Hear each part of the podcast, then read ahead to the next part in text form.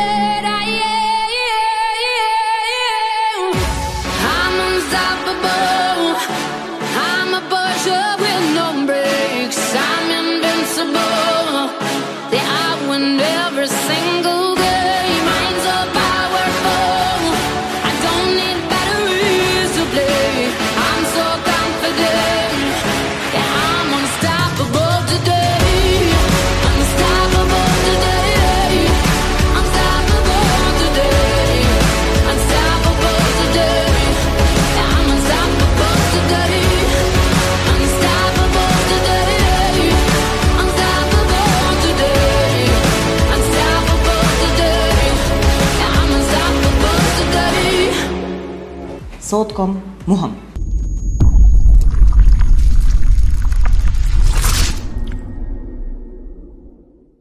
Gerade habt ihr ein Video von Rudi und ihren Tätigkeiten bekommen.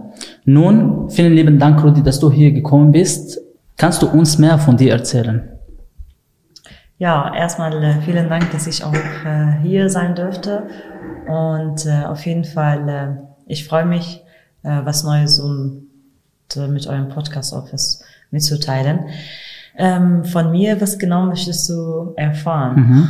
Also im Video wurdest du auf Arabisch vorgestellt. Mhm. Vielleicht kannst du das auf Deutsch sagen, wer du bist, äh, seit wann du in Deutschland lebst und was du genau gerade machst. Ja, ähm, ich bin äh, Ruti Ali, ich bin 26 Jahre alt und äh, bin alleinerziehende Mutter für einen achtjährigen Sohn. Mhm. Und ähm, genau, ich habe hier in Deutschland Sozialarbeit studiert, also in Münster halt, an der Katholischen Hochschule.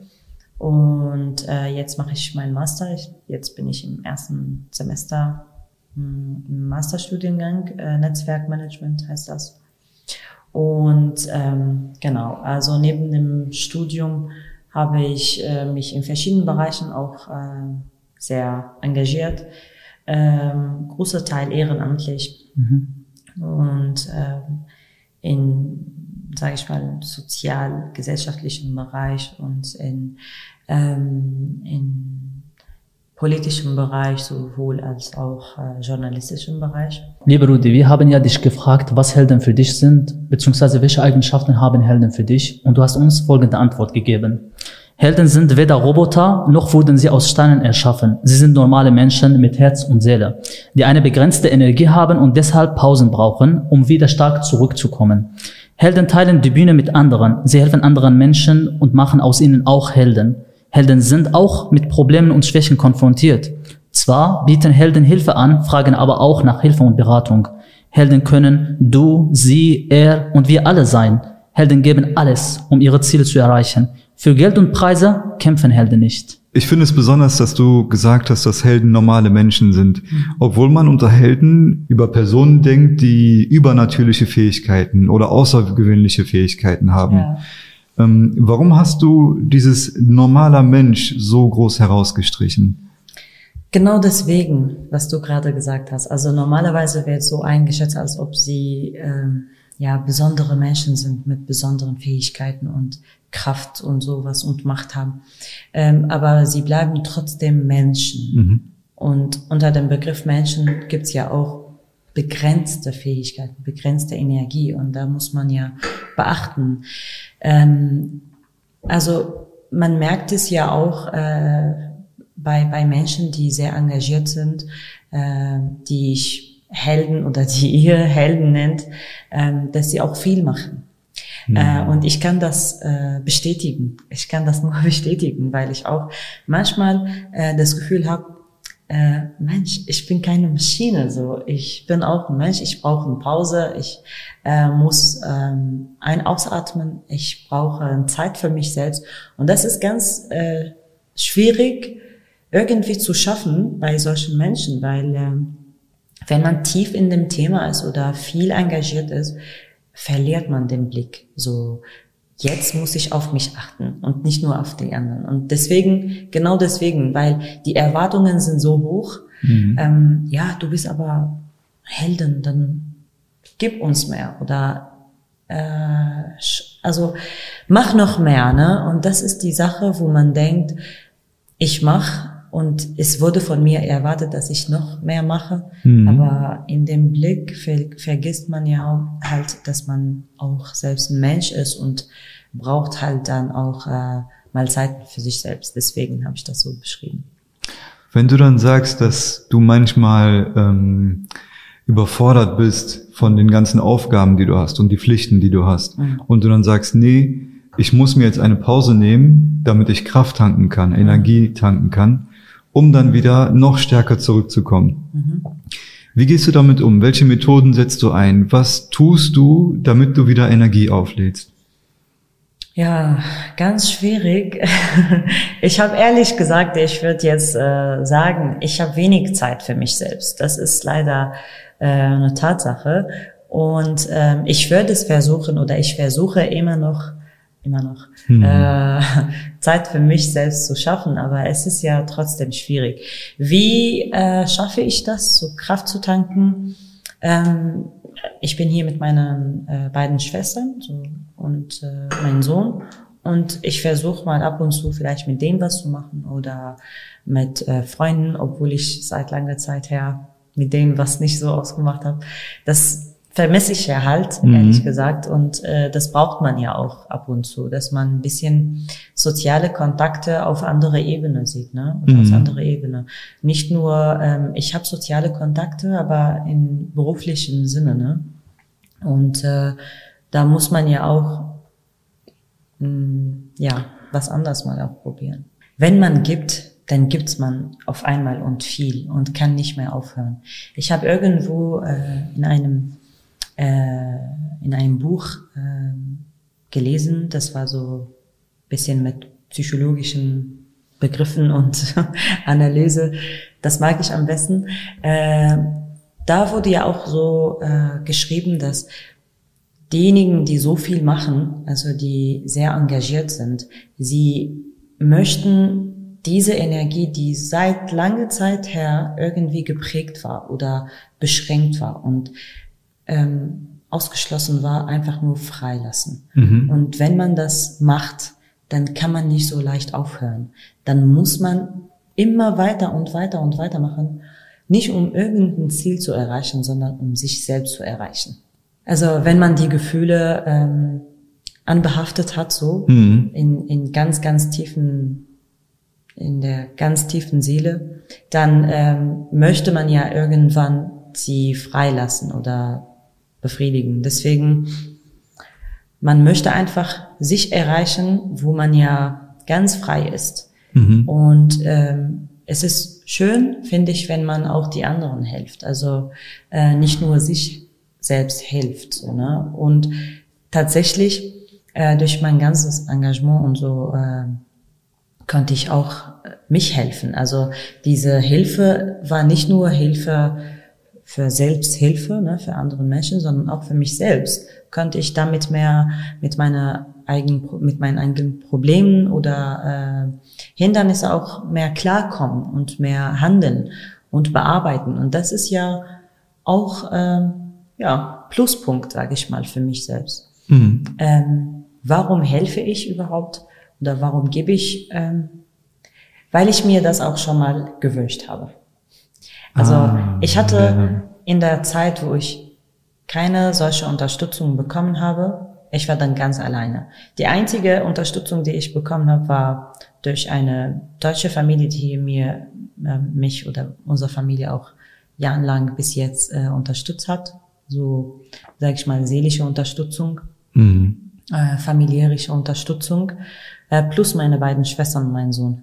Äh, allerdings gar nicht. Also auf, äh, sage ich mal jetzt in behördlichen, behördlichen äh, Wegen oder jetzt hier überhaupt in systemisch, also in, in Deutschland, wie man sich überhaupt anfängt. Wo finde ich jetzt diesen Punkt null, wo ich davon jetzt anfange? Wie kann ich mhm. mich aufbauen? Das gab es ja nicht. Das war richtig eine neue Situation auch hier für das Land selbst. Äh, viele Menschen waren überfordert. Deswegen, ich wünschte mir, dass ich so eine Unterstützung. Und jetzt habe ich das Gefühl, jetzt habe ich diese Macht, mhm. wo ich diese Hilfe, die ich damals äh, benötigte, kann ich jetzt weitergeben. Ähm, dieses Mindset, was du hast, das ist in Deutschland ganz tief verankert.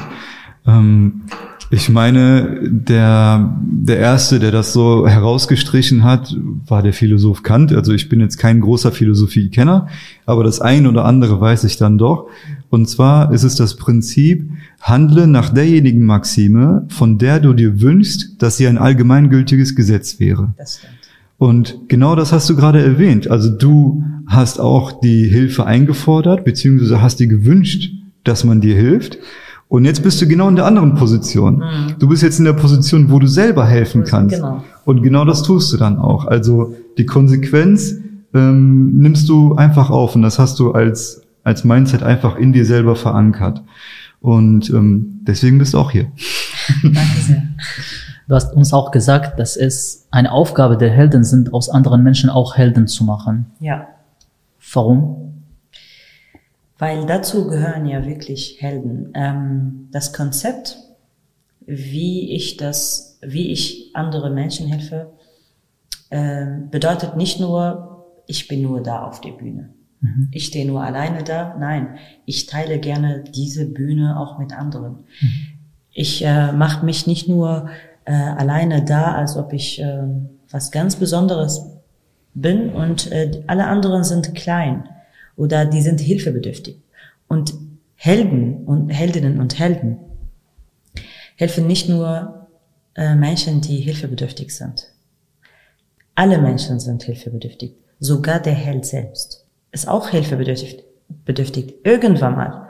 Man weiß ja nicht alles. Man kann nicht alles machen. Man kann mhm. nicht alleine alles schaffen. Deswegen ist es wichtig, dass man alle Menschen mit unterschiedlichen Hintergründen hilft, um sich auch hierher zu bringen, auf die Bühne. Du kannst auch genauso wie ich sein. Wenn er zu dir kommt und sagt, du hast mich gerettet, ja, du kannst auch genauso wie ich nach paar Jahren sein oder nach paar Monaten. Deswegen ist es auch besser, wenn diese Arbeit äh, verbreitet oder vermehrt werden. Also ich kann nicht nur alleine auf die Bühne stehen und immer geben. Ich bin kein Gott, sondern es ist auch wichtig, dass man solidarisch miteinander äh, miteinander arbeitet und äh, genau auch gleichmäßig gibt. Also wenn ich alleine da bin und nur gebe, wird es keine Auswirkung auf Dauer geben. Wenn ich aber andere Menschen wie ich treffe, dann ist die Auswirkung noch mehr und stärker und die Macht ist dann größer. Dann kannst du wirklich was wandeln. Du kannst alleine nichts in der Gesellschaft wandeln. Du musst mit anderen Personen in irgendeinem Struktur, in irgendeinem Plan oder äh, Maßnahmen, du kannst das schaffen. Aber alleine, ein Hand klatscht nicht alleine, sagt man. Ne? Ja, das ist genau. ein schönes Sprichwort. Ja, cool. Du hast auch als letztes erwähnt, Moment, ich lese einmal vor. Ja. Für Geld und Preise kämpfen Helden nicht. Und da ist jetzt meine Frage, warum sollte ein Held nicht für Geld und Preise kämpfen?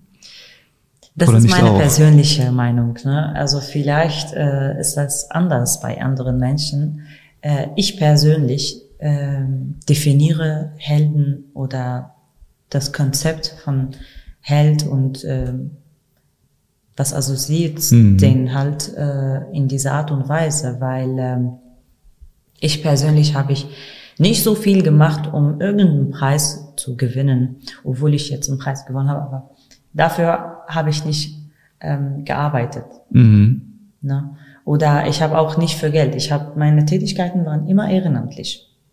Mhm. Also mir war ganz wichtig, sorry, mir war ganz wichtig, dass man ähm, man zeigt, man kann auch geben, ohne was im, im, im Gegenteil zu nehmen. Du nimmst ja, du, du bist nicht so ähm, allein, nee, aber du nimmst was noch mehr wertschätzend. So, du nimmst diese Wahrnehmung, du nimmst diese Werte und Normen, die übergeben werden. Ne? Die, wenn du merkst, du hast äh, in dem Leben anderes Menschen äh, was geändert, du hast ihn gut motiviert, du konntest ihn unterstützen, du konntest ihn weiter pushen, um sich zu finden, um sich zu helfen, um ne und so weiter, dann hast du ja was gewonnen. Musst Ja. du nicht immer mit Geld das spüren. Und ehrlich gesagt, also ich arbeite ja auch und habe ich auch ehrenamtlich, also mit Geld, klar, arbeitest du ganz normalen Job und auch ehrenamtlich. Aber das Gefühl her, wie wenn du das machst ohne Geld, ist was ganz, ganz Besonderes. Weil du, du berührst oder du wächst diese menschliche Aspekte in deine Seele, in deine Persönlichkeit. Du wächst die auf und sagst, hier gibt's noch Menschen auf dieser Welt. Leider heutzutage ist es ganz schwierig, dass man äh, auch ohne Geld nur arbeitet. Ich kann jetzt nicht blamieren und sagen, alle Menschen sollen ehrenamtlich arbeiten. Nein, aber diejenigen, die das schaffen, dann sollten die das machen, weil die werden wirklich was Neues entdecken in sich selbst, sowohl als auch in anderen Menschen. Mhm. Genau, also nicht dafür kämpfen ja Helden und Heldinnen und Helden. Jetzt äh, muss ich immer gendern, ne? ähm, genau, also deswegen, also ich meine, man hat auch einen anderen Preis aus mit anderem Geschmack, sage ich mal. So. Aber ist es nicht so, dass Geld und Preise auch eine extrinsische Motivation darstellen für den Held, seine Ziele weiter zu verfolgen, oder sind Helden ausschließlich intrinsisch motiviert? Ähm, ja, also ich kann sagen, es gibt ja Menschen, die ähm, durch Geld und Preise äh, vielleicht weiter motiviert werden. Ähm, ich kann das nicht ausschließen. Aber ich persönlich, ähm, äh, also wenn ich das gewonnen habe oder nicht, hätte ich ja weitergemacht. So meine ich nur. Es gibt ja Menschen, die noch mehr motiviert werden. Es äh, gibt Menschen, die irgendwann mal aufhören und sagen, ich kann nichts spüren mehr. Ja. Ich kann nicht immer geben. Man kann nicht lebenslang ehrenamtlich arbeiten. Das stimmt. Aber ähm, das ist so meiner Meinung nach. Es gibt ja Menschen tatsächlich, ja, die weiter motiviert werden nach Preise und so. Aber nicht dafür. Ich meine nur, ähm, als Mittel für weiter zu engagieren, ist gut. Aber als Ziel zu, zu anzusetzen, es ist irgendwie, ich kämpfe für irgendwas Bestimmtes, ne? um nur mich darzustellen, nicht um was zu wandeln oder zu verändern. Das ist der Unterschied nur. Auf der Webseite von Hans-Böckler Stiftung und auch im Podcast von Multivitamin sagst du, wir fingen nicht bei Null an, sondern an einem Punkt der Minusskala. Was bedeutet das? Ja, auf irgendeinem Zahl, auf Minusskala. Ähm, das stimmt. Ähm, weißt du, dass äh, die Sache habe ich auch gerade erwähnt, dass man äh, in einem fremden neuen Land findet man die die Grund äh, Grundbedürfnisse nicht so, wie man das sich vorstellt. So Grundbedürfnisse fürs Leben, für den Anfang überhaupt. Wie möchte ich anfangen? Wovon soll ich anfangen? Wer ist für mich jetzt Ansprechperson? Wer äh, kann mich weiter motivieren? Mit wem kann ich überhaupt mit meiner Muttersprache kommunizieren? Muss ich das überhaupt? Wie kann ich die Sprache gut lernen? Wie kann ich äh, mit den bürokratischen, rechtlichen Asylsachen zum Beispiel umgehen, wenn ich gar kein Wort Deutsch kann? Also diesen ganzen Her äh, Herausforderungen, die nicht nur ich ähm, hinter mir habe jetzt, sondern so viele tausende Menschen, die nach Deutschland kamen, hinter sich jetzt gelassen haben, die haben das betroffen. Die waren ja davon betroffen. Wie können wir überhaupt anfangen? Es gibt viele Menschen, ich zähle auch darunter, die ganz schwierig erstmal die Aufenthaltsrecht bekommen haben. Also es gibt viele Menschen, die hat es so lange gedauert, bis sie dann ähm, irgendwie hier anerkannt wurden als Flüchtlinge. Ne? Deswegen es ist schwierig, dass man erstmal ja, Boden fasst irgendwie. Weißt du was? Du hast schon in deinem Land so viel gemacht. Du mhm. hast auch so viel erreicht. Du hast auch dort studiert und vielleicht zur Schule gegangen oder vielleicht sogar gearbeitet, Kinder gehabt und so weiter. Mhm. Und du hattest eine Wohnung oder ein Haus, du hattest ein Stück Erde oder du könntest ganz normal, ähm, ja, mit gutem Lebensqualität leben. Die Sache ist nur, wenn du alles hinterlässt und äh, flüchtet, dann ist das eine andere, ähm, eine andere Erfahrung.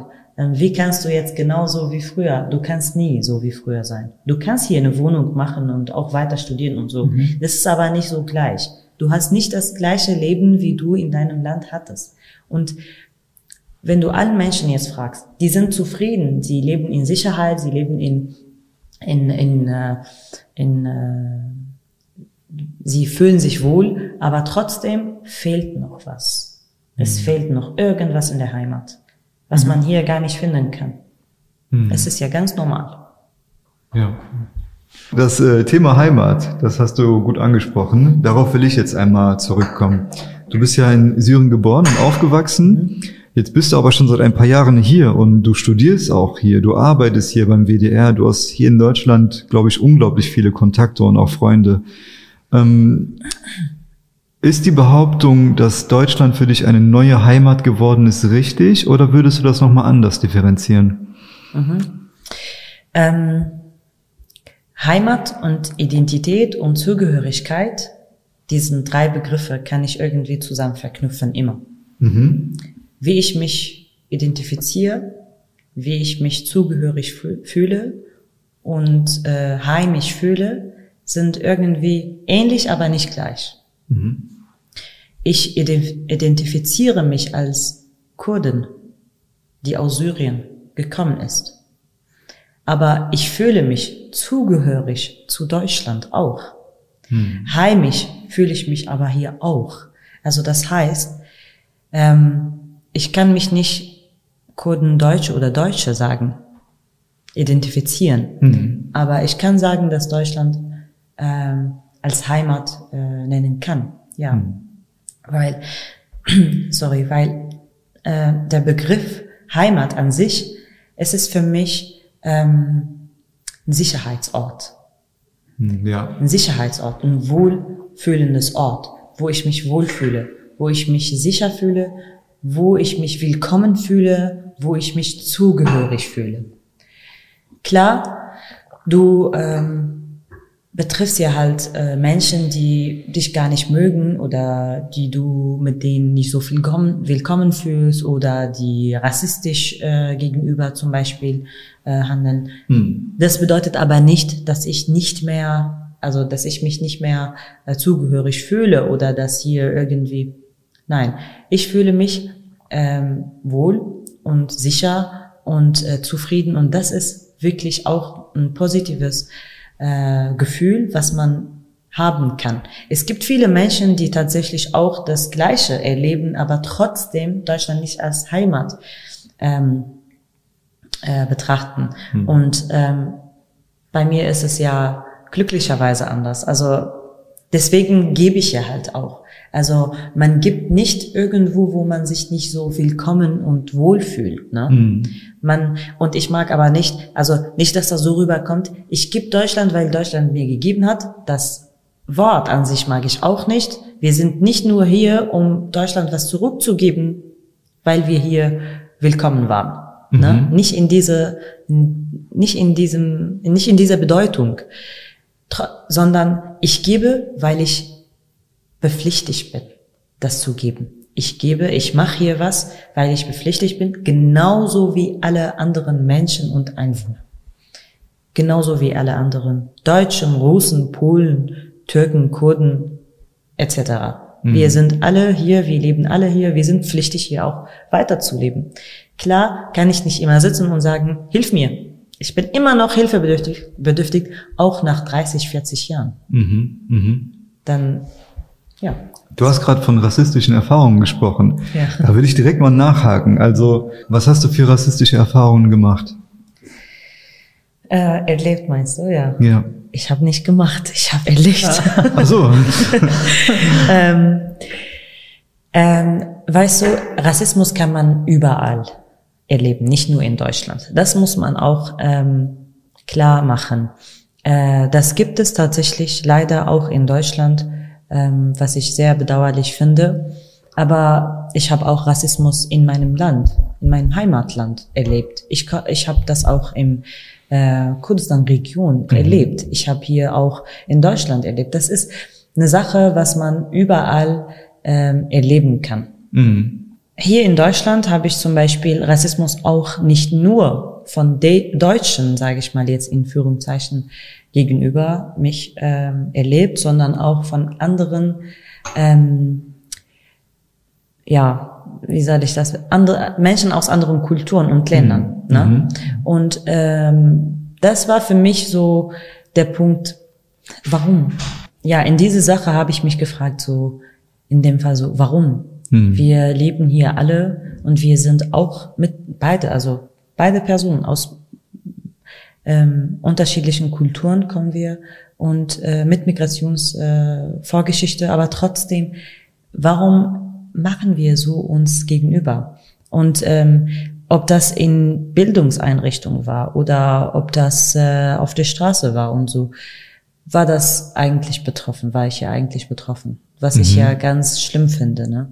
Was mich interessiert, ähm, ich gehe auch gleich auf mich ein, aber erstmal auch an dich, Mohammed. Ist Deutschland für dich eine Heimat? Also meine Freunde nennen mich ein kleiner Kapitalist. Hm. Deswegen will ich diese Chance nutzen, um das auch zu äußern. Für mich ist äh, dort Heimat, wo mein Beruf ist, wo ich einen Job habe, wo ich Geld bekomme. Mhm. Und Deutschland ist solange meine Heimat, solange ich hier auch ähm, einen Beruf habe, gut leben kann. Ja. Genau. Interessant. Also, Ja, das ist auch Obwohl ich. Sozialwissenschaft studiere, aber nee, aber das ist ein Widerspruch. Ja, nein, nein, es ist gar kein Widerspruch, sondern an, einfach ein, eine andere Wahrnehmung für den Begriff und für das Gefühl überhaupt. Also wie ich das äh, identifiziere, ist mehr mit Emotionen Ja. und Wohlfühlen Mhm. und Sicherheits- und aus psychologische Aspekte. Aber du gehst so mit Wirtschaft sehr damit und so, wo du einen Job hast, dann ist dein Heimat. Das stimmt. cool. Ja, Ja. wie findest du das? Ähm, ich würde Frage. sagen, Heimat. Heimat ist für mich da, wo ich willkommen bin. Viele Menschen machen ein Ehrenamt. Du bist auch ehrenamtlich aktiv und warst Kandidatin für den Diana Award und hast ihn sogar auch gewonnen. Erstmal herzlichen Glückwunsch dafür. Aber zu meiner Frage, warum wurdest du gerade du dafür ausgewählt? Also nur um äh, klar zu schärfen, ähm, klar zu schärfen, äh, Diana Award ist ähm, ein Preis, was man dafür nominiert wird und man wird dafür nicht äh, beworben. Also ich wurde nicht kandidiert in dem Sinne, als ich ob, äh, als ob ich mich dafür beworben habe, sondern ich wurde ähm, von, ähm, also ich wurde von dem Verein AFAG für gesellschaftliche und kulturelle Zusammenarbeit nominiert in Münster, wo ich auch dort tätig, äh, ehrenamtlich tätig bin. Ähm, und äh, sie haben gemerkt, äh, dass ich ähm, aufgrund meiner Tätigkeiten und diese ganze Engagement, ähm, dass ich diesen diese Chance, sage ich mal so, ähm, verdiene, dass man auch ähm, ja im Gegenteil was ähm, beehrt, genau. Okay. Und zum Gratulation von Nechwan Barzani. Also, wie kam es dazu, dass der Präsident von Kurdistan, Nechwan Barzani, dir einen Brief schreibt, in dem er dich, äh, dir ja gratuliert? Was bedeutet das für dich? Also auf jeden Fall, äh, das war für mich, äh, das hat eine große Bedeutung äh, äh, irgendwie übermittelt. Ähm, ich war richtig glücklich und ähm, ähm, hatte ich so als hatte ich das Gefühl, dass das äh, einen anderen Preis ist, so ne, weil das ist auch eine Anerkennung, dass man, dass man ja wertgenommen ist, also ne, wertgeschätzt. Die Arbeit ist wertgeschätzt und äh, das ist äh, schon mal ein schönes Gefühl gab. Ähm, zu, also zur Erklärung, was Diana Award ist. Ähm, die Prinzessin Diana hat, ähm, also die ist die, äh, die Mutter von den beiden Prinzen Harry und äh, William. Äh, und, ähm, und die hat sich ihr lebenslang, bevor sie im äh, 1997 dann gestorben war, hat sich immer für Jugendliche und Kinder sich eingesetzt, für deren Rechte und für ähm, Jugendliche, die an sich glauben, dass sie was äh, machen können oder mitwirken können. Und ähm, das Konzept von dieser Organisation bzw. Association kam äh, davon, dass die Prinzessin Diana daran geglaubt hat, dass Jugendliche und Kinder können die Welt verändern. Also, ähm, sage ich mal so, ihr Zitat ist, Young people can change the world. Und deswegen wurde nach ihrem äh, Tod halt äh, in zwei Jahren, also in 1999, diese Organisation ähm, zustande gekommen, ist halt zustande gekommen und die haben ähm, ja begonnen einfach auch engagierte Jugendliche im Alter zwischen 9 und 5, äh, 25 Preise zu verleihen, ne? Genau. Äh, und ähm, also sage ich mal so als Dankeschön für ihre Engagement, weil sie dran geglaubt haben, sie können die Welt verändern, äh, sage ich mal so im Sinne von äh, humanitären oder menschlichen ähm, Engagement und äh, äh, Aktivismus, äh, sowohl als ehrenamtlich. Ne? Also die sollten schon was gemacht haben, was mh, mh, beeinflusst haben, was hinterlassen haben, um das zu bekommen. Genau. Und ich wurde von diesem Verein ähm, nominiert. Aus ganz Deutschland äh, bin ich mit anderem Junge nur, äh, haben wir das gewonnen. Und äh, wir sind beide mit Migrations, äh, sogar mit Fluchterfahrung, nicht nur mit Migrationsvorgeschichte, ist ja ein Unterschied. Äh, wir sind beide in 2015 auch gekommen. Der ist, glaube ich, aus Bangladesch. Und ähm, bin ich mir nicht so ganz sicher, aber ich hoffe. Ähm, genau, und äh, genau, ich bin dann halt aus Syrien.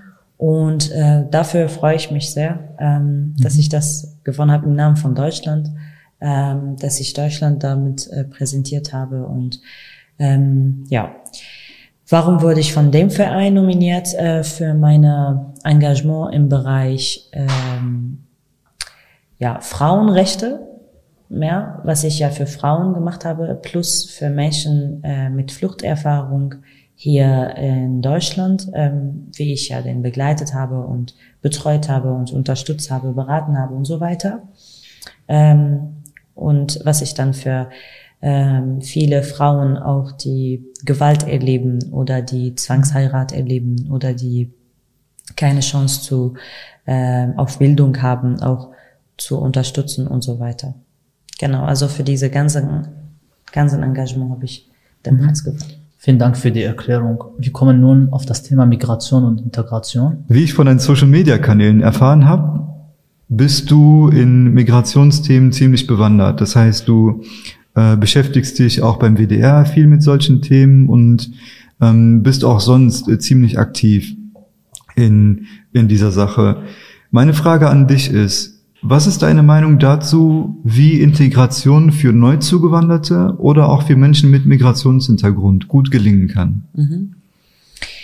Also das Thema Integration ist ja halt auch äh, ein schwieriges äh, Thema oder komplex, kann ich sagen, äh, was man nicht so auf oder nur aus einer Seite schaffen kann.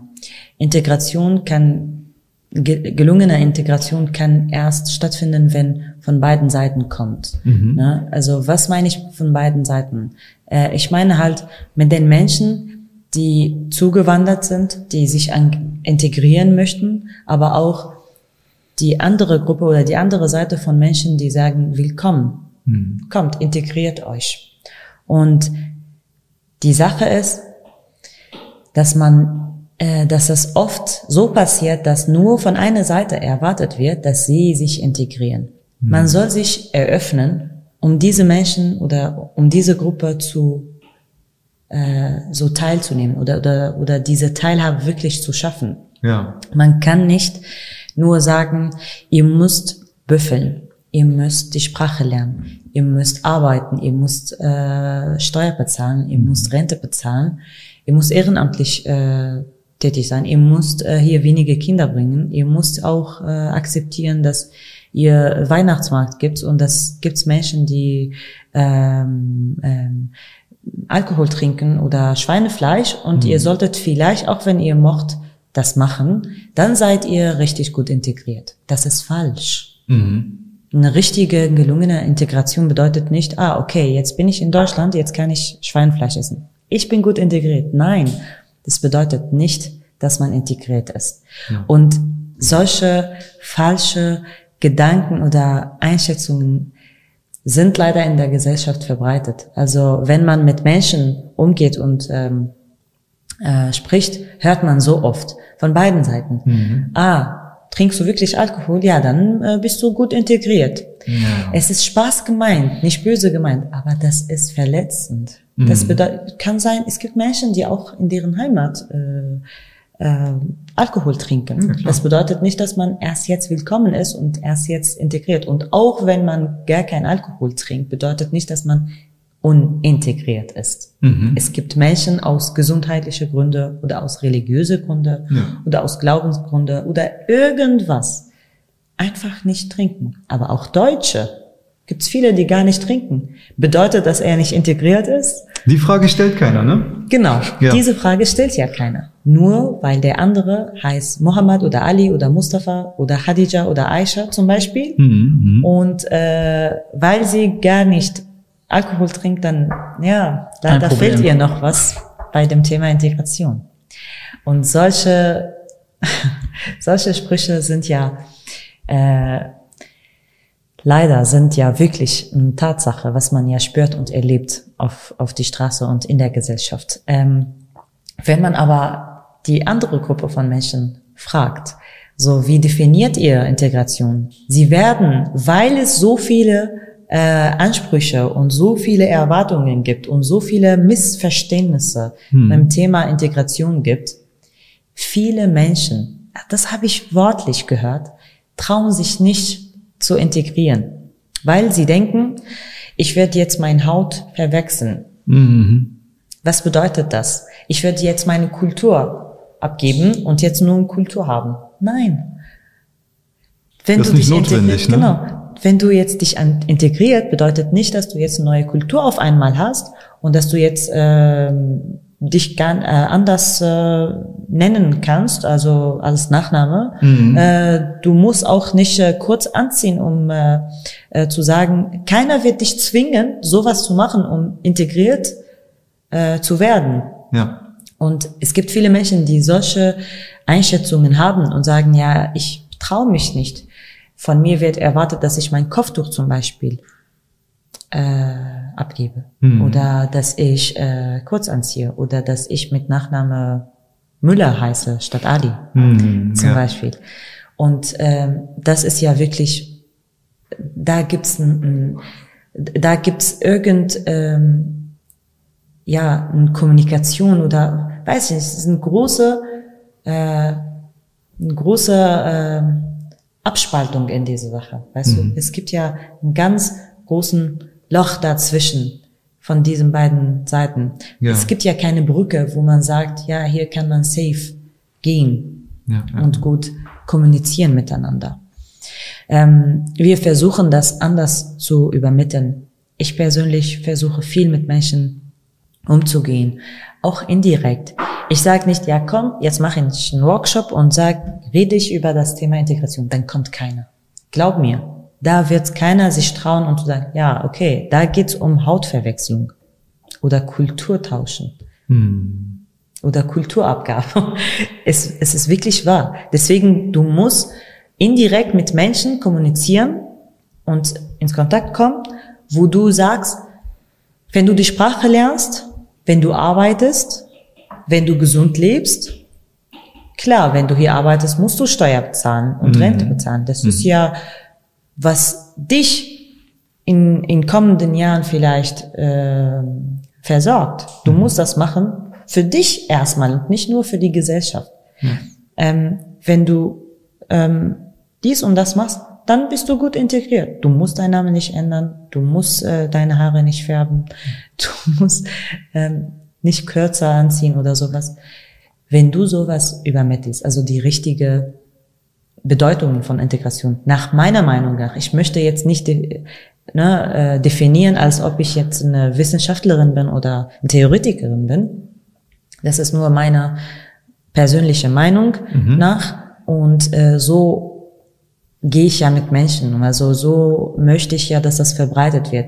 Ihr seid erst integriert und gut angekommen, wenn ihr äh, dieses Boden äh, ja irgendwie spürt, dass ihr auf die Beine steht und dass ihr ähm, nicht so hilfebedürftig, wie man, als ob man gar nicht kennt, so weißt du, ohne ohne Wissen oder ohne ähm, keine Ahnung hat so. Deswegen ähm, seid selbstständig. Ich stimme dir deiner Meinung zu, dass viele Integration missverstehen und eigentlich Assimilation meinen, also die komplette Übernahme einer anderen Kultur. Und man könnte jetzt den Begriff Kultur unglaublich differenzieren, aber sagen wir jetzt einfach mal, es gibt verschiedene Glaubensrichtungen, es gibt verschiedene Handlungsweisen in den jeweiligen Kulturen und die treffen jetzt aufeinander und müssen jetzt zusammenleben. Ähm, Zu dem Wort Assimilation und Anpassung. Ja. Das habe ich auch schon mal erwähnt. Dass, ähm, das ist leider so. Es gibt ja aber auch viele Menschen, die ich habe über den noch nicht gesprochen. Die Mhm. sind, die gehen davon aus, die sind integriert, aber die sind assimiliert, ehrlich Genau, gesagt, oder richtig. angepasst. Und ähm, nein, was heißt, nee, ich bin, ich rede jetzt nicht mehr mit meiner Muttersprache. Ich rede jetzt nur Deutsch. Ja. Oder äh, nenn mich bitte nicht Mohammed. Ich bin äh, Mu oder ich bin äh, Kuh oder was Ja, weiß ich. ja. Und in, de, in dem Fall guckst du so, ja, auf welche Sprache sprichst du mit deinen, mit deinen Eltern? mhm, mhm. Eben. Äh, oder äh, wo hast du deine Kindheit verbracht? Oder in, welche, in welchem Kindergarten warst du? Ähm, ich, das, der ist frei, wie oder oder der ist äh, halt auch ein ganz erwachsener Mensch, der entscheidet halt, wie er das leben möchte, sein Leben. Aber ich finde, das ist auch auch keine Integration, obwohl er die Sprache gelernt hat, obwohl er gearbeitet hat, obwohl er Steuer bezahlt und Rente und äh, Alkohol trinkt zum Beispiel. Trotzdem, das definiere ich auch nicht als gelungene Integration, sondern mehr. Das ist eine Anpassung, um dich anerkannt zu, zu, zu, zu haben. Oder, Ja. ne?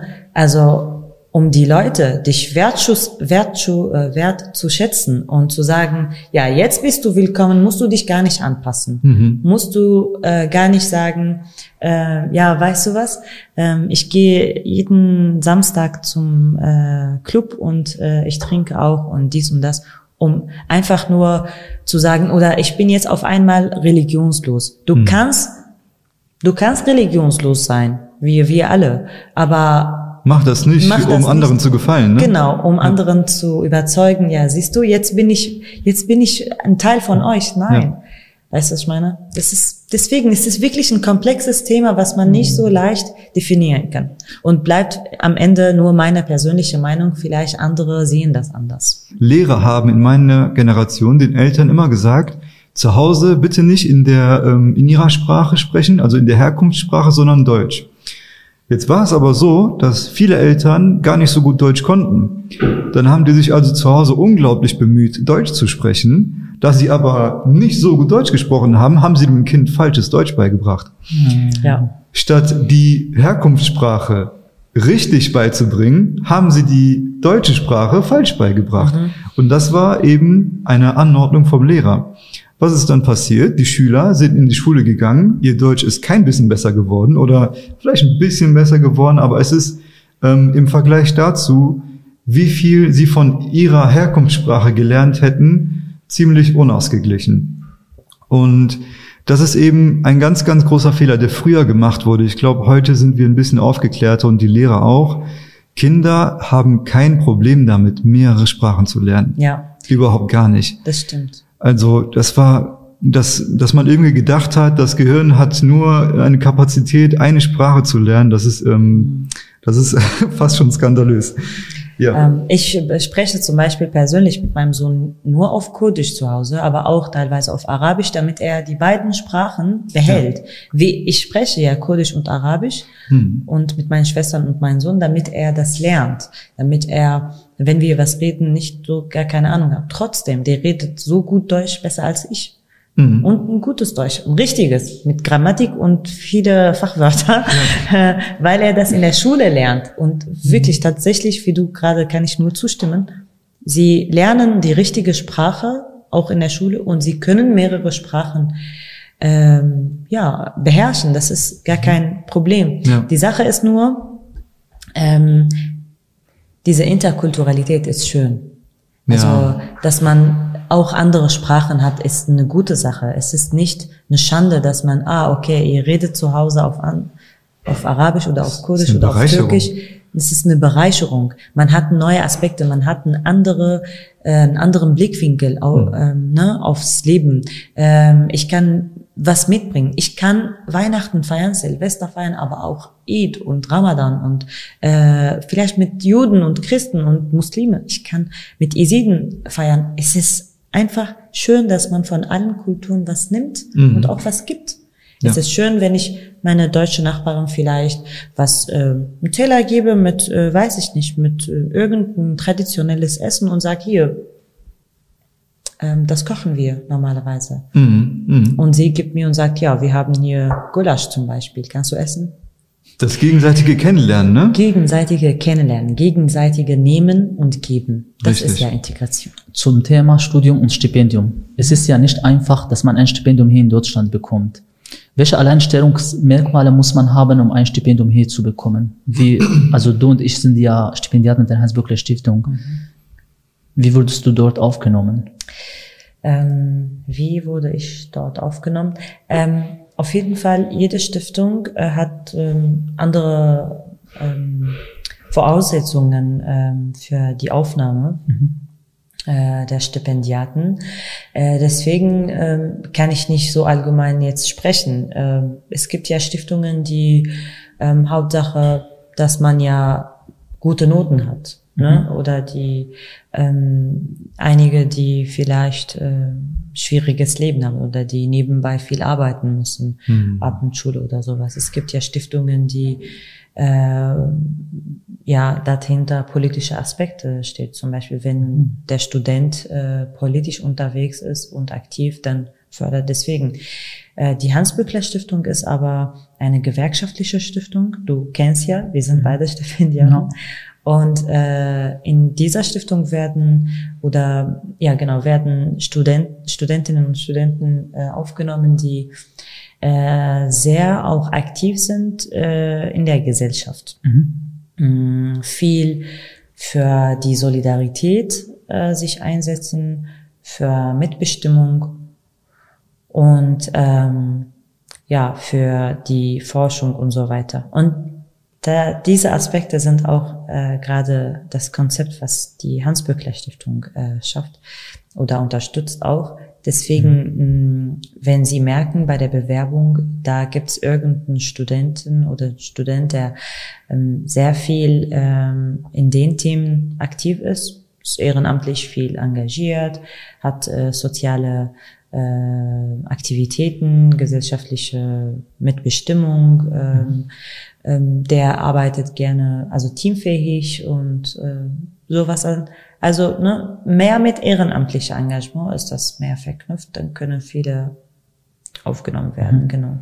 Also Alleinerziehung ist nicht einfach. Welche Herausforderungen hast du als Alleinerzieherin in deinem Leben und wie gehst du damit um? Mhm. Ja, tatsächlich, die Frauen, die Alleinerzieherin sind, sind viel, also als benachteiligte Gruppe, die äh, unterrepräsentiert sind in der Gesellschaft und auch in Medien überhaupt äh, wird weniger darüber gesprochen, was ich auf jeden Fall sehr fordere, ne? die da, mhm. dass darüber mehr äh, gesprochen wird, dass man mehr darüber diskutiert wird, dass das Thema an sich lauter wird, so. Mhm. Ähm, und die sind eine Gruppe, die sehr ähm, betroffen von Armut und ähm, Arbeitslosigkeit sind. Deswegen ähm, es ist schwierig, dass man so viel macht und äh, gleichzeitig alleinerziehend äh, zu sein. Ähm, das stimmt, das ist für mich auch ähm, eine große Herausforderung gewesen ähm, in meinem Weg oder auf meinem Weg. Ähm, aber ich habe ja Gott sei Dank auch die Unterstützung von, äh, von meinen beiden Schwestern bekommen. Ähm, wir wohnen ja auch zusammen und äh, das hat äh, das Leben oder diese Lebensherausforderungen ein bisschen erleichtert. So, mhm. ne, die haben mich unterstützt bei der Betreuung und bei äh, beim Aufpassen und äh, auch äh, auf pädagogischer Ebene, weil die sind auch sehr äh, ja äh, zu erwachsen. Kann ich sind die älter als du? Nein, die sind jünger als ich, aber die sind, ähm, die haben schon, die wurden so früh oder so jung erwachsen geworden. Mhm. Äh, genau, deswegen, sie können viel Miran auch geben. Also mein Sohn mhm. heißt Miran, deswegen. Cool. Genau. Äh, von mhm. daher, ähm, ich hatte Glück, dass ich eine Familie hinter mir habe. Ähm, aber es gibt leider viele äh, Alleinerziehende, die auch keine familiäre Unterstützung äh, bekommen. Ähm, und das ist ganz schwierig. Da äh, greift ja die Stadt ein, ähm, aber es kann nicht hundertprozentig auch hilfreich sein, weil auch die Betreuung, die vom Staat sind oder die ähm, Tagesmutter und sowas, die sind nur bis bestimmte Zeit da und äh, die Damen oder die Frauen, die äh, alleinziehend sind, unterwegs müssen noch arbeiten, siehst und das, schaffen das halt nicht immer gleichzeitig. Deswegen leide, leiden viele unter Armut und Arbeitslosigkeit, ähm, unter Gewalt auch, weil äh, viele Alleinerziehende sind gezwungen, doch zu dem Ex-Mann oder Ex-Partner zu gehen, äh, zurück, weil sie finanziell abhängig sind. Mhm. Und das ist tatsächlich ähm, ein ähm, großes Phänomen, die man auch äh, thematisieren soll. Auch in Deutschland?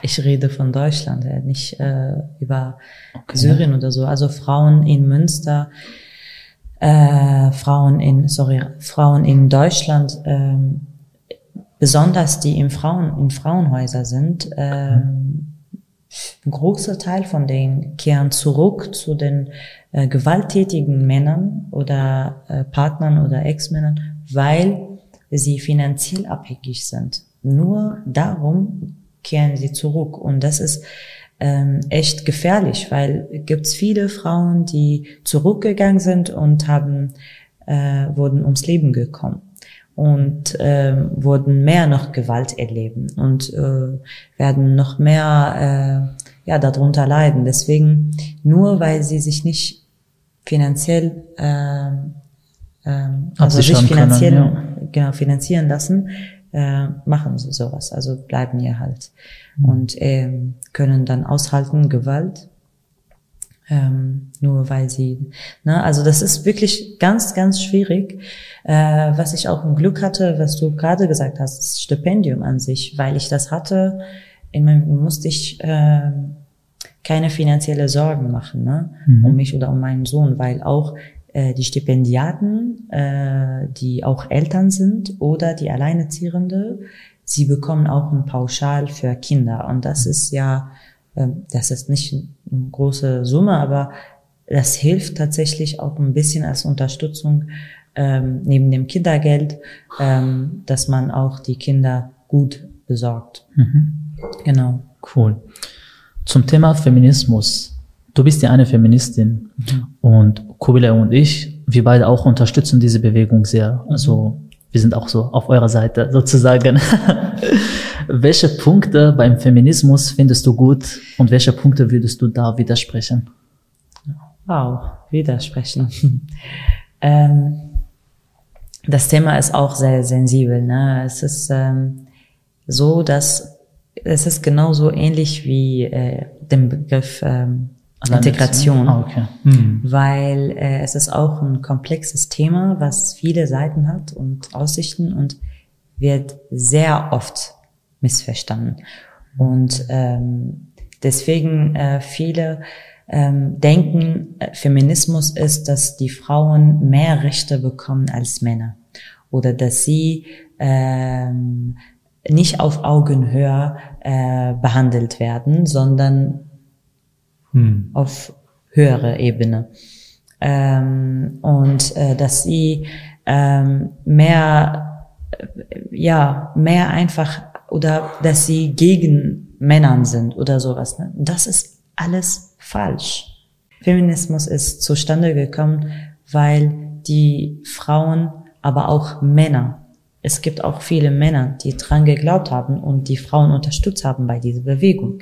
Das muss man nicht vergessen, dass sie nebenbei zusammen dafür gekämpft haben, um die Frauen in der Gesellschaft oder in der Gesellschaften mehr Rechte bekommen, dass sie Rechte und Pflichten genauso haben wie alle anderen Männer, dass sie gleichberechtigt sind, dass sie äh, gleich behandelt werden, dass sie gleich äh, verdienen, gleiche Lohn, äh, dass sie wählen dürfen überhaupt, dass sie zur Arbeit gehen, ähm, äh, ohne eine Genehmigung von einem Mann zu bekommen. Und das ist alles, was äh, tatsächlich ja teilweise geschafft wurde, aber nicht hundertprozentig. Und dafür kämpfen wir halt die Feministinnen und Feministen zusammen, um das zu erreichen.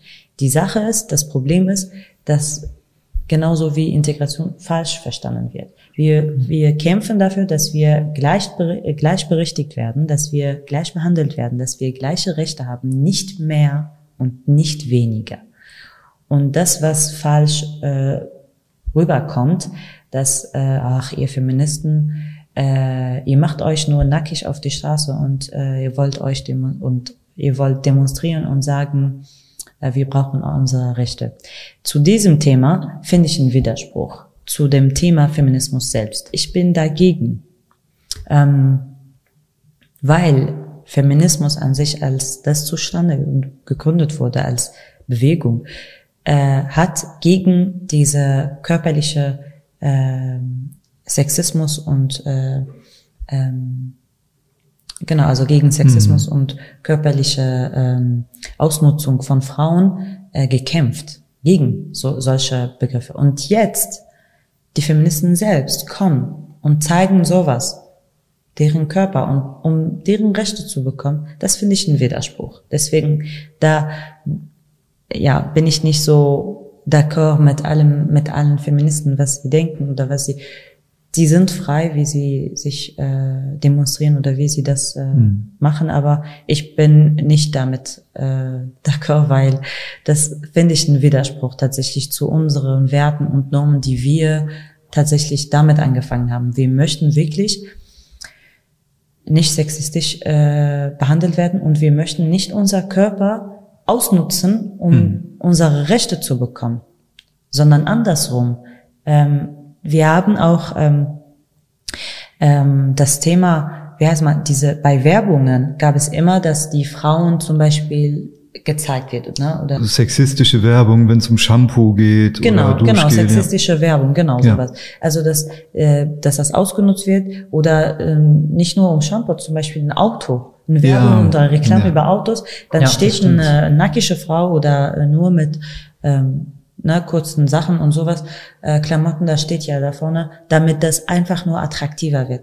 Das ist ähm, das, das fanden ja die Feministinnen und Feministen ganz schlimm und die haben dagegen gekämpft.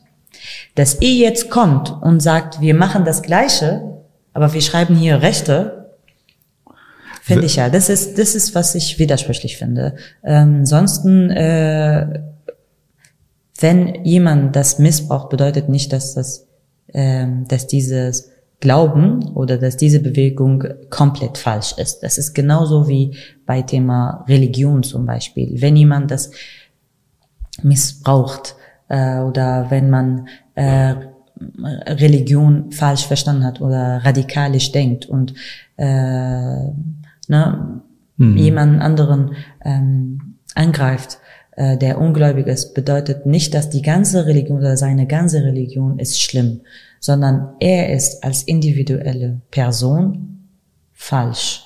Also der hat einen falschen Umgang gemacht und nicht ähm, sein Glauben an sich oder de, de, die Religion, äh, die er betrachtet, ist ganz äh, falsch. Das ist ein ganz wichtiger Punkt, den du ansprichst. Wenn es beispielsweise, wie du jetzt in den Kategorien genannt hast, in den Religionen oder vielleicht auch in der feministischen Szene selber Personen gibt, die falsche Dinge tun, die vielleicht auch selber diskriminieren, dann darf man das nicht auf die Bewegung an sich schieben. Mhm. Ähm, wenn ich jetzt in ein Auto steige, sagen wir jetzt ein Mercedes, ne, weil das ein gutes Auto ist, und ich fahre volle Kanne gegen einen Baum, Gott behüte, aber ich sagen wir mal, ich fahre halt mit 30 gegen einen Baum und ich komme gesund raus und, und sag, ach, blödes Auto. Wer ist jetzt schuld? Ich, der gefahren ist, oder ist das Auto schuld? Genau. Also das Auto hat super funktioniert. Ich bin doch am Steuer. Das muss man wirklich immer wieder differenzieren. Man muss es auch immer wieder sagen, weil, weil Menschen das gerne mal vertauschen. Das stimmt. Ähm, Gutes Beispiel, by the da, way. Dankeschön. Danke. Ja. Ähm, und was mir beim Feminismus beispielsweise auch ganz wichtig ist, sind eben nicht die öffentlichen Dinge. Die öffentlichen Dinge sind mir auch sehr wichtig, aber vieles passiert hinter verschlossenen Räumen. Und äh, vieles wird dann auch totgeschwiegen. Also ähm, hinter der Kulissen. Ja, genau. Wenn du jetzt zum Beispiel Werbung ansprichst, dann dann versteht das jeder. Jeder hat die Werbung gesehen. Jeder kann nachvollziehen, was für eine Art von mhm. Werbung du meinst, wenn du sagst, das ist sexistisch. Mhm. Ähm, in der Berufswelt ist das dann manchmal aber anders, wenn wenn der Chef äh, beim Vorbeigehen eben mal ein bisschen berührt. Ne, bei, bei, bei der Schulter berühren beim Vorbeigehen oder Schätzelein hier und Schätzelein da. Ähm, das ist eben schwierig. Wie geht äh, eine Arbeitnehmerin damit um, wenn der Chef mit ihr sexistisch umgeht? Wenn es hier und mal eine Bemerkung gibt und da mal eine Bemerkung gibt. Und sollte sie mal was sagen, dann übertreibt sie ja sofort oder sie soll sich doch jetzt mal nicht so anstellen. Ähm, das sind eben die Bereiche, wo der Feminismus ansetzen muss. Und es gibt auch inzwischen Schulungen in verschiedenen Firmen und Unternehmen, um da eben auch zu sensibilisieren, weil die Chefs da irgendwie auch manchmal ein bisschen Holz vor Augen haben. Ne? Da finde ich eben diese, diese neuen Ansätze, die langsam auch am Kommen sind, wirklich unglaublich wichtig, weil diese Arbeitnehmerinnen auch Schwierigkeiten haben, dagegen vorzugehen. Ich meine, wie willst du das denn auch machen, wenn, wenn du auch vielleicht keine Solidarität erfährst? Um ehrlich gesagt, äh, bei diesem Thema, äh, und zwar Belästigungen und sowas, äh, sowas äh, Belästigungen und äh, sexistische Angreife in, äh, in äh, Arbeitsmarkt das ist auch ein Thema, was uns ja beschäftigt. Mhm. Allerdings, wir leben in einem demokratischen Land, wo äh, die Freiheit äh, äh, existiert, teilweise, mhm. finde ich teilweise. Aber auch, äh, es gibt ja hier äh, Strafgesetze. Mhm. Es gibt hier auch ähm, wirklich, was heißt äh, Verfassung. Also es gibt ja, man kann anzeigen. Man kann wirklich äh, sich in Schutz nehmen. Man kann was dagegen machen. Mhm. Ähm, wir leben hier in Deutschland und nicht in anderem Land, XY, wo die Frauen gar keine Rechte haben und äh, gar keinen, den Mund gar nicht aufmachen können und sagen, hier, wir wurden äh, belästigt. Da werden die Polizisten sogar kaputt lachen und sagen, ach, ja, dann das kannst du hier auch sogar bei uns in der Polizei. Das sagen, das ist deine Schuld, weil du dich kurz angezogen genau, hast. Da, ja, genau. Also sowas, ja. genau, super. Also es wird gesagt, ja, und was hattest du äh, angezogen an dem Nacht oder mhm. an, an dem Tag? Ja. Also ähm, hier sind wir wir leben hier glücklicherweise und man könnte dagegen tatsächlich was machen. Mhm. Ob man das aber, ob man sich traut, das zu machen und zur Polizei zu gehen und anzuzeigen oder zu Gericht und so weiter. Ja. Da ist ja halt äh, die die Frage. Und ehrlich gesagt, mit dem ähm, mit diesen äh, äh, Sensibilisierungsprozesse und so weiter äh, kommt man äh, wird wird wird das Problem nicht gelöst. Also die soziale oder gesellschaftliche Probleme werden nicht nur durch äh, Aufklärungsprozesse ausgelöst. Nein, es sollten wirklich gerechtliche, politische, sowohl als auch äh, äh, öffentliche Maßnahmen gehen. Das bedeutet, ich muss äh, die Politik als große Macht sollte dafür äh, sich einsetzen und sagen, es gibt ja starke Gesetze gegen allen, die äh, Gewalt erleben oder gewalttätig sind. Deswegen uns ist wichtig, dass du uns übermittelst, ob oder du du musst dich melden, wenn da irgendwas gibt. Politik ist da, sie kann das jetzt nicht sehen, wenn du mhm. darüber gar nicht berichtest. Da kommt die Öffentlichkeitsarbeit und Medien. Da muss man darüber äh, sprechen. Das meinte ich, man muss ja über soziale Probleme laut, man sollte lauter machen, man sollte darüber besprechen, mhm. damit überhaupt Gericht zustande kommt und sagen, ja, hier, ich bin da und ich kann was dagegen machen und ich kann ihn verhaften und so weiter und so fort. Aber wenn man gar nicht sich bemüht oder wenn man darüber gar nicht redet oder wenn keiner auch darüber was berichtet, auch wenn man selbst das nicht traut, hm. ich als Journalisten, meine Aufgabe ist, darüber zu berichten. Ich soll nicht nur ähm, Menschen interviewen, die äh, was Tolles im Leben gemacht haben. Ich soll auch, auch soziale Probleme darauf fokussieren und sagen, es gibt sowas in der Gesellschaft. Es wird darüber nie fokussiert. Die sind unrepräsentiert. Die sind hm dies und das. Und das muss man als Journalisten oder Medienmacher halt machen, finde ich, meiner Meinung nach, ähm, damit überhaupt die Politik was, äh, also darauf reagieren kann. Und äh, ja, ich stimme dir da zum Teil zu. Also äh, sicherlich sind die Gerichte sehr wichtig und der Mut dazu, auch eine Anzeige äh, zu machen, ist auch unglaublich wichtig. Ähm, bei der Polizei ist manchmal das Problem, dass die so lange nicht handeln, bis ja. etwas passiert ist. Ja. Ähm, das beste Beispiel sind Stalker. Also es gibt wirklich zig Fälle, wo Frauen von irgendwelchen Männern gestalkt wurden und das dann auch zur Anzeige gebracht haben oder zumindest mit der Polizei gesprochen haben. Ja. Und die Polizei sagt dann sowas wie, ähm, er bewegt sich im öffentlichen Raum, auch wenn er hinter dir her ist, greift er dich nicht an auch wenn er dich beobachtet, greift er dich nicht an. Mhm. Ähm, solange er nichts tut, können wir auch nichts tun. Und da fasse ich mir an den Kopf. Also, wie kann das sein? Wo, wo ist da die Grenze, wo man sagt, das geht halt einfach nicht. Und da müssen auch weitere Gesetze geschaffen werden, mhm. damit die Frauen da eben auch äh, Möglichkeiten haben, um dagegen vorzugehen. Genauso wie, wie beim Chef, der, der wird sich ja dann auch sofort einen Anwalt holen und der dann für ihn argumentiert. Der sagt dann eben, ja, das Berühren beim Vorbeigehen, das war aus Versehen. Was willst du da sagen? Also, jeder weiß, dass es extra war, dass es ein, dass es kein Versehen war, aber dann kann man das vor Gericht irgendwie nicht nachweisen.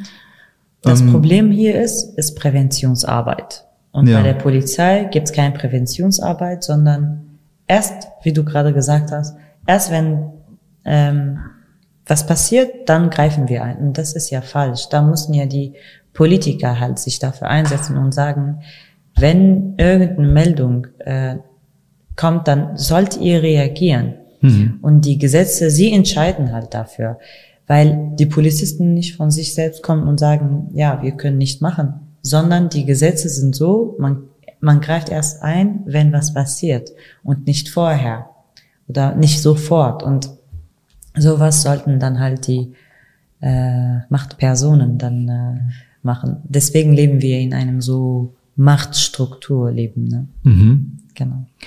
Ähm, kurz zu einer Sache, wo ich äh, gerne widersprechen würde ähm, bei einigen feministischen Ansätzen. Mhm. Und zwar ähm, kommt das aber eher von der Generation Alice Schwarzer. Alice Schwarzer ist ja so die Urfeministin, würde ich jetzt mal behaupten. Mhm. Und ähm, die hat ganz gerne das, das Bild gemalt, dass ähm, die, die Frau mit dem Kopftuch eine unterdrückte Frau ist. Und das bedeutet eben auch, dass es zutiefst antifeministisch ist und dass sozusagen muslimische Frauen mit einem Kopftuch keine Feministinnen sein können. Mhm. Da widerspreche ich und sage, jede Frau und jeder Mann kann eben auch feministisch sein.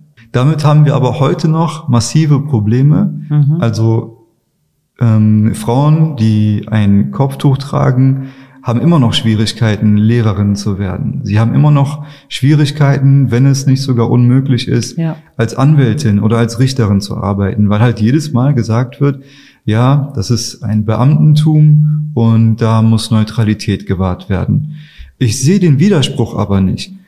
Warum kann man denn nicht sagen, ich kann als Lehrerin genauso gut unterrichten äh, mit einem Kopftuch wie ohne ein Kopftuch? Also mhm. die Trennung zwischen Staat und Religion ist ja trotzdem vorhanden. Und wenn man eben auch sagt, Trennung zwischen Staat und Religion, muss man insofern differenzieren, dass der Staat ja auch wir sind. Das heißt, der Staat ist eine Körperschaft aus ganz vielen Menschen, die sich zu einer Zivilisation zusammengeschlossen haben. Wenn die Zivilisation eben pluralistisch ist, wo ganz viele verschiedene Kulturen sind, dann kannst du diese verschiedenen Kulturen nicht ausschließen, weil sie eben auch zu dem Staat gehören. Mhm. Wichtig ist eben nur, dass die Ausübung des Berufs nicht davon beeinträchtigt werden darf. Mhm. Aber das würde es in keinem dieser Fälle. Und das finde ich eben so schlimm und ich finde, ähm, da haben wir, die wir uns als Feministen bezeichnen, noch eine äh, ganze Menge an Arbeit, dass wir eben auch andere kulturelle Handlungsweisen und äh, Kleidungsstücke akzeptieren. Also ich äh, stimme auch zu. Es gibt ja viele, äh, nicht nur Feministen, sondern auch ähm, ähm, ganz normale Menschen, also in der Gesellschaft, die äh, das Thema auch so, ja, nicht so neutral oder normal äh, sehen mhm. äh, oder betrachten. Die Sache ist, es wird immer kulturalisiert. Mhm. Also es wird immer kulturalisiert und es kommt von dem Begriff Kulturalisierung. Das heißt, wenn ich jetzt sage, eine Frau mit Kopftuch, dann hat sie äh, eine salafistische Glau äh, Glauben oder Gedanken, mhm. äh, dann ist sie in Gefahr in Bildungseinrichtung. Da, damit äh, schließe ich oder ich sage einfach nur, sie ist so und sie denkt so, weil sie ein Zeichen vom Kopftuch hat. Mhm. Ähm, oder wenn ich sage, ein Mann, ähm, ein Pastor, der äh, ein Kreuz hat, der ist Pastor und so, dann ist er immer äh, Vergewaltiger oder Missbraucher oder so, weil er so anzieht und weil äh, bei den letzten Tagen so viele Nachrichten von Kirche, schlimme Nachrichten gesehen haben. Hm. Das ist verallgemeinern, das ist pauschalisieren. Wir hm. pauschalisieren eine Idee nur, weil jemand vom Aussehen so ist. Das bedeutet nicht, dass alle so sind oder dass die Idee im, im Allgemeinen so falsch ist. Es gibt ja wirklich Menschen, die Salafisten sind und Gewalttätige mhm. sind und Vergewaltiger sind und so, die auch mit Kopftuch und auch Pastoren sind und sowas. Mit Aber Sicherheit, bedeutet ja. nicht, dass alle so sind. Und ähm, die Feministen, die gegen Kopftuch kämpfen, gehen davon aus, dass ähm, die Identität der Frau oder die Identität der Frauen wird ähm, äh, versteckt unter diesem Kopftuch. Deswegen, ähm, äh, sie wurde da, äh, da, da, dafür gezwungen, das anzuziehen oder zu tragen. Mhm. Es stimmt, es gibt große Teil von Frauen, die gezwungen wurden, Kopftuch zu tragen. Mhm. Gegen äh, Zwang, Zwangsheirat, gegen Zwangskopftuch. Äh, Kopftuch äh, Zwangsehe, Zwangs ähm, äh, Kinder bringen oder sowas. Das ist alles gegen Zwang im allgemeinen allgemeinen Begriff sind wir alle dagegen, alle mhm. Menschen. Ja. nicht nur Feministen.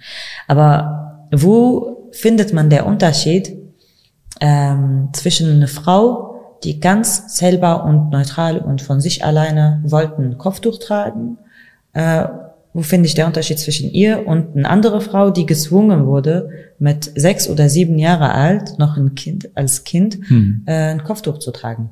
Da bin ich auch dagegen, ehrlich gesagt, weil da hast du eine Minderjährige auch gezwungen, was anzutragen oder anzuziehen, was sie darüber gar keine Ahnung hat oder gar nicht wissen kann, warum. Hm. Nur weil meine Mutter das hat, nur weil ich Frau bin, nur damit, also wir leben nicht in einem Wald, wir sind, ähm, ne, wir sind Menschen und diese Entscheidung soll an sie weitergegeben wird, so, äh, sobald du erwachsen bist, äh, sowohl du äh, volljährig bist, kannst du entscheiden, ob du ein Kopftuch tragen möchtest oder nicht. Ähm, so denke ich. Mhm. Ähm, und die, äh, die Identität, ob das versteckt ist oder nicht, das kann ich mit dem Thema Burqa zustimmen, weil da ist man wirklich anonym. Mhm. Da sieht man ja gar nicht. Da bin ich ja auch ähm, nicht so damit einverstanden, weil man weiß ja gar nicht, wer dahinter ist. Aber nicht nur Menschen mit Burka. Es gibt viele Menschen, die immer komische Masken tragen oder ähm, es gibt ja auch viele hier Städte in Münster, äh, na, sorry, in Deutschland, die zum Beispiel äh, habe ich einige in Hannover gesehen, wo viele Männer auf der Straße mit ähm, äh, mit Mask als äh, Hund so im Kopf hatten, ne? als sie sich als Hund jetzt irgendwie sich ja. darstellen oder die, ne? Und da fand ich so, das, das ist genauso für mich, das versteckt die Identität und davon habe ich ja Angst. Also hm. wer ist da überhaupt? Wer steckt dahinter? Warum möchte er sich so identifizieren? Das ist die geht es um die Anonymität an sich, die dich genau, stört. Ja. Genau, mhm. Deswegen, da äh, kann ich nicht dazu was sagen oder dagegen was sagen, sorry. Aber äh, man muss ja ähm, ähm, klare Unterschied, also mhm. die klare Unterschiede äh, erkennen zwischen Zwangs- und äh, freiwillige ähm, Bekleidung. Rudi, du arbeitest auch bei WDR in Köln, ne? Ist das Nein, oder in Münster? Ach so, okay. Was ist deine Aufgabe bei WDR und wie bist du dort angekommen? Äh, mhm. Also ich bin erstmal äh, freie Mitarbeiterin. Ich bin nicht eingestellt so. Mhm. Ähm, und ich bin ähm, äh, durch dem äh, durch äh, ein Verein heißt ähm, Neue Deutsche Medienmacher gekommen. Ähm, das ist wie eine Brücke zwischen Journalisten und Journalisten mit Migrationsvorgeschichte und ähm, deutsche ähm, ähm, Medieneinrichtungen. Mhm. Ähm, da baut ja eine Brücke zwischen denen, damit, äh, damit diese Journalisten einen Weg finden können äh, in diesen deutschen Einrichtungen und ähm, wo sie dann sagen, jetzt können wir auch mal auf Deutsch was äh, schreiben oder präsentieren oder wie immer. Mhm. Äh, und äh, das war tatsächlich mein Ziel. Ich wollte nicht nur äh, auf Arabisch und Kurdisch was äh, äh, moderieren oder äh, okay. arbeiten oder schreiben, äh, sondern ich wollte auch mal in äh, einer deutschen Medieneinrichtung dann tätig sein und äh, dadurch, dass ähm, die äh, Leiterin des äh, WDRs äh, Lokalzeit Münsterland äh, meine Mentorin ist in dem Programm, in dem Mentoring-Programm von NDM, Neue Deutsche Medienmacher heißt das. Äh, dadurch, dass sie äh, die Leiterin vom WDR ist und meine Mentorin da ist, wir haben viel darüber ausgetauscht. Sie begleitet mich ein Jahr lang und äh, gibt mir viele Tipps und Unterstützung und ja, die sorgt dafür, dass ich äh, die Grundlagen von ja, von Journalismus und sowas, dass ich im, im Blick greife und äh, das dafür hat sie mir sehr weitergeholfen. Und äh, dann äh, bin ich dann zu WDR gekommen, also Lokalzeit halt Münsterland. Und meine Arbeit dort, ähm, es ist ja halt unterschiedlich. Ich bin ja auch ganz, ganz neu noch. Äh, Ende September äh, ah, okay. wurde ich dann äh, aufgenommen. Äh, und ähm, ich habe dann äh, oder ich werde jetzt als Moderatorin, aber äh, im Bereich Online, also Facebook, dann halt mehr arbeiten. Ich bin eine freie Autorin. Mhm. Ich, ähm, also Autorin halt dann machst du äh, Brainstorming zu Ideen oder neue ähm, Vorschläge und sowas, was du gerne machen möchtest oder was gerne noch fehlt. Mhm. Und äh, dann ähm, bin ich zur Idee gekommen, dass ich auch ähm, meine Arbeit weitermache, also moderiere, aber nicht im TV, sondern auf Facebook erstmal. Ähm, wir haben jetzt ein, bald ein Programm. Äh, ich darf jetzt Namen nicht äh, verraten, aber äh, hat mein Name drin. äh, und es wird bald auf Facebook äh, der lokalen Zeit Seite veröffentlicht. Mhm. Und äh, Genau, dafür freue ich mich. Nun kommen wir zum Schluss. Wir haben allerdings nur noch drei kurze Fragen. Du kannst die kurz beantworten oder auch lang, wie du es möchtest. Die erste Frage lautet, was war bzw. was ist das beste Buch, das du jemals in deinem Leben gehört bzw. gelesen hast? Wow. Hm. ich würde das allen empfehlen und Kinder und Erwachsene, Jugendliche, mhm. Teenager, alle äh, das ist gut, äh, das ist gut zu, zu lesen und auch einfach geschrieben, äh, Kleiner Prinz. Ah, okay. Den habe ich auch gelesen. Das ist richtig cool. cool. Die zweite Frage ist, äh, was ist der Schlüssel zum Erfolg? Ähm, es gibt nie, was unmöglich ist. An dieser Satz wirklich dran zu glauben und an sich zu glauben und nie aufgeben, nie aufhören und ähm, immer, es gibt immer einen anderen Weg, auch wenn alle Türen zu sind. Mhm. Äh, es gibt immer einen anderen Weg, wo man findet und wo man sagt, da kann ich mein Ziel erreichen. Auch wenn die Tür zu ist, ich kann einen anderen Weg finden. Durch die Winde zum Beispiel. Okay. Ist cool. hart, aber ist nicht unmöglich. Mhm. Und äh, was ist das Geheimnis für ein erfülltes und, und glückliches Leben? Geheimnis? Ja. Es bleibt immer noch Geheimnis. Keiner weiß das. Wenn äh, jemand das äh, kennt, dann hättest du diese Frage gar nicht gestellt.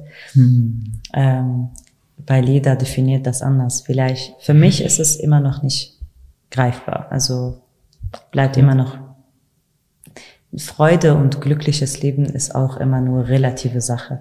Mhm. Ähm, vielleicht kann ich mein Leben als glückliches Leben definieren, aber du siehst das gar nicht. Mhm. Oder vielleicht sieht er das voll Her Herausforderungen, Hindernisse und du hast viel erlebt, du hast dies und das gemacht. Wo ist mhm. Glücklichkeit oder wo ist Glück überhaupt oder wo ist die Freude überhaupt? Ne? Mhm. Von daher, es ist ja eine relative Sache und äh, die Schlüssel bleiben immer noch Geheimnis. Das war's mit unseren Fragen und auch mit unserer Unterhaltung leider. Äh, wir bedanken uns bei dir, Rudi. Wir bedanken uns auch bei den Zuschauerinnen und Zuschauern für das Zuhören. Genau, in der Beschreibung findet ihr die Kontaktdaten zu Rudi sowie auch zu uns, Kubila und mir. Und wir sehen uns in einer neuen Folge. Ciao. Ciao.